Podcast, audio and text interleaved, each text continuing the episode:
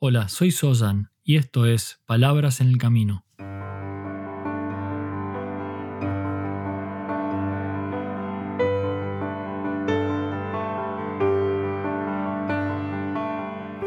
Un podcast para el camino al trabajo o de regreso a tu hogar, mientras caminas por la ciudad o en camino hacia lo de un amigo. Allí donde sea que te encuentres, estas son palabras para acompañarte en tu camino de transformación como ser humano.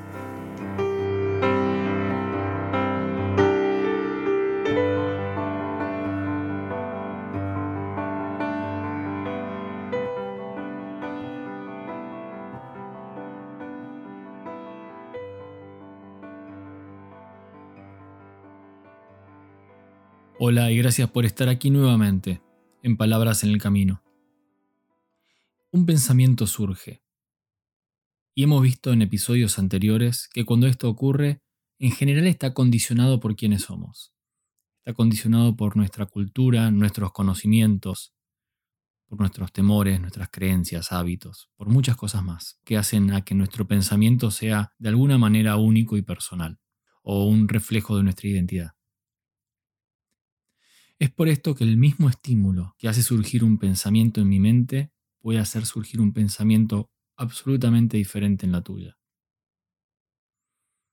Vimos también que una vez que surge un pensamiento, y también condicionado por quiénes somos y cómo somos, este pensamiento comienza en general un proceso de transformación antes de convertirse en palabra o acción.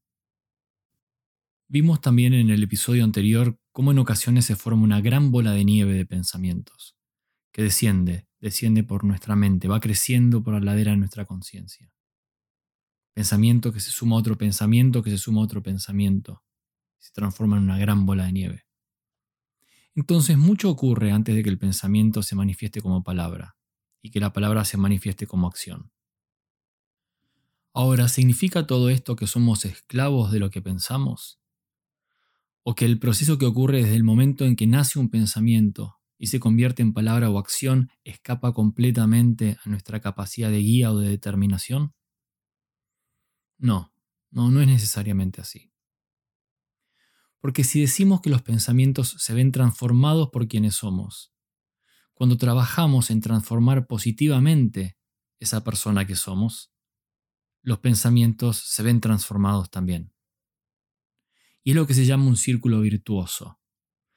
Pensamos, observamos los pensamientos, reflexionamos, aprendemos, y así de esa manera nos vemos transformados.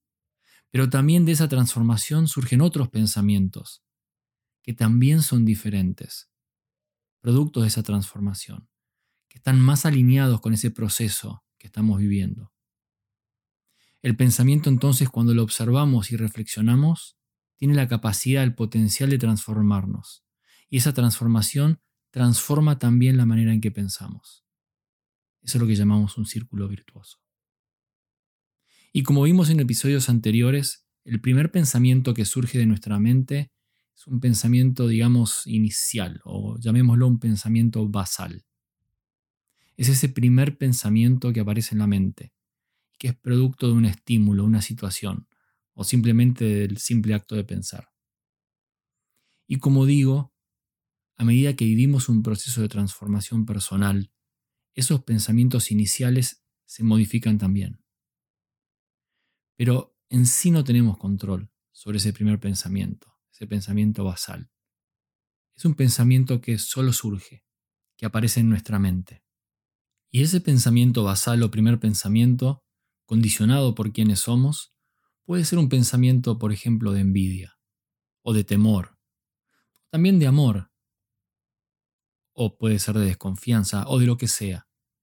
Y no es nada más que eso. Es el primer pensamiento, creado a partir de una combinación de la situación actual en la que estoy con toda la historia, todo el bagaje que nos trajo hasta aquí. Entonces, como digo, no tenemos control sobre qué pensamos o cómo surge ese primer pensamiento o cuándo. Simplemente un pensamiento aparece en nuestra mente. Sin embargo, hay ciertas cosas que sí podemos hacer para generar condiciones propicias para que los pensamientos que nacen de nuestra mente sean diferentes que sean pensamientos más sanos, más positivos, más nobles. Y el cerebro, ese órgano de donde nacen los pensamientos, por supuesto, es parte del cuerpo. Y hablando del cuerpo, un filósofo y antropólogo alemán, Ludwig Feuerbach, allí por 1950, escribió, Somos lo que comemos. Y yo personalmente creo que esto es muy cierto. Aquello con lo que nos alimentamos define en gran medida nuestra salud física, o psíquica, o emocional. No lo sé, esa es al menos mi opinión. Pero lo que probablemente no podemos negar es que si nos alimentamos de manera sana y balanceada, nuestro cuerpo tiene mayor posibilidad de ser saludable. Nutrirse bien, entonces, produce un cuerpo más sano. Creo que en eso podemos estar todos de acuerdo. Mi pregunta entonces es, ¿pero cómo nutres tu mente?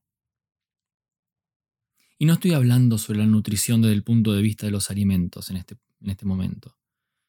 Por supuesto, está probado que el cerebro funciona mejor y es más sano cuando lo nutrimos bien. Pero ahora estoy hablando de aquellas cosas con las que alimentamos al cerebro que no entran por la boca. Me refiero a las situaciones a las que nos exponemos, al contenido que consumimos, a aquello que leemos o vemos en la televisión. Estoy hablando del tipo de conversaciones que tenemos. Me refiero a la manera en que nos relacionamos, todas aquellas cosas que de alguna manera se convierten en información que alimenta nuestro cerebro. Y si como bien, el cuerpo suele responder de cierta manera. Si como mal, si me alimento mal, pesado, en exceso, el cuerpo suele reaccionar acorde a lo que ingerimos. De la misma manera, si alimento mi cerebro con buena lectura, con conversaciones sanas, con contenidos de calidad, con reflexiones sensatas, entonces los pensamientos como el cuerpo van a ser probablemente de cierta manera. Cuando nos exponemos innecesariamente a la violencia, cuando nuestras conversaciones se basan en la envidia, en los rumores, o cuando engañamos a otros, o cuando nos engañamos a nosotros mismos. Todo eso hace que nuestros pensamientos también sean diferentes. Y estén en línea con todo aquello con lo que estamos alimentando nuestro cerebro. Y no puedes en general elegir qué pensamiento va a surgir de tu mente, ya lo dijimos. Pero entonces sí puedes optar por cómo alimentar tu cerebro. Uno de los problemas es que la adrenalina y las endorfinas que se producen en ciertas situaciones tienen gran capacidad de volverse un tanto adictivas.